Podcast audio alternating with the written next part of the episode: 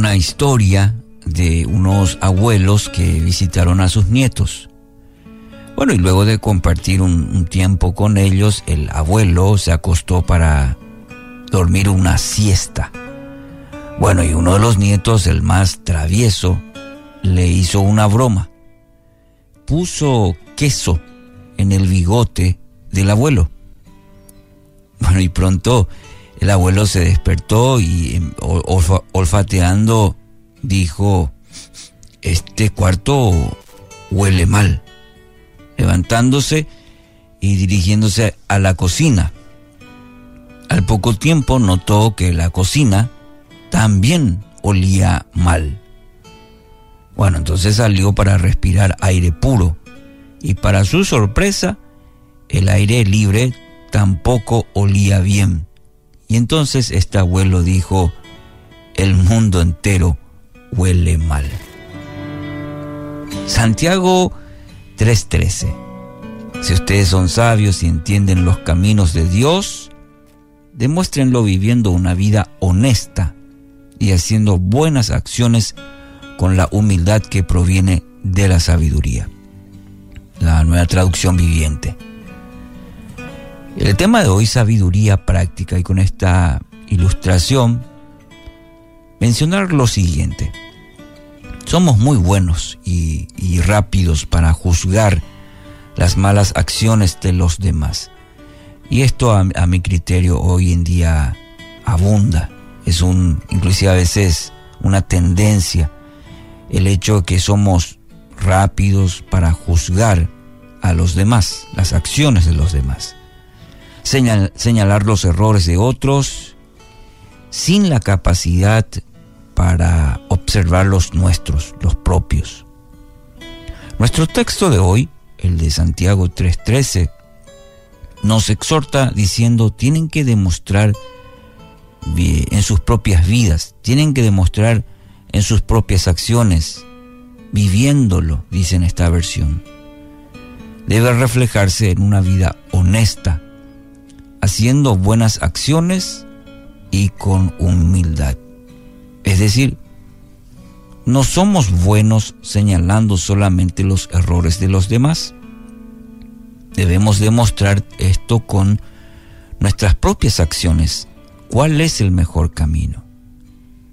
Es muy común ver a las personas criticar los grandes hechos, por ejemplo, de corrupción. Hoy todo el mundo es hábil y para ello las redes sociales también ayudan y mucho en tal sentido en disipar muchas veces los, los comentarios y toda persona, claro, criticando los hechos de corrupción. A veces se señalan las mentiras, la falta de ética de personalidades, de líderes, eh, como en nuestra ilustración también decimos todo, todo el mundo huele mal, señalando, eh, oliendo en este caso como en la ilustración, que, todo está mal. Y ahí nos, eh, todos nosotros somos parte de señalar los errores y somos hábiles en ello. Será necesario analizar si en menor o mayor medida nosotros no caminamos por el mismo trayecto. Es decir, analizar nuestras propias vidas.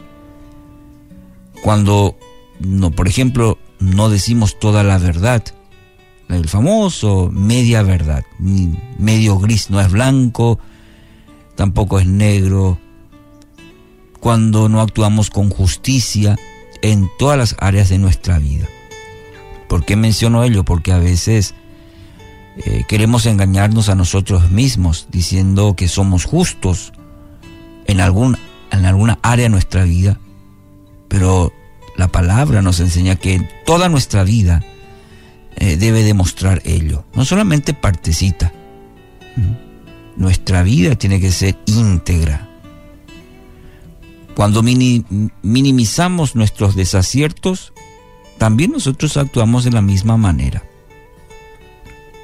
Es importante, en tal sentido, examinarnos a la luz de la palabra y ver si en nuestra propia vida no hay grietas.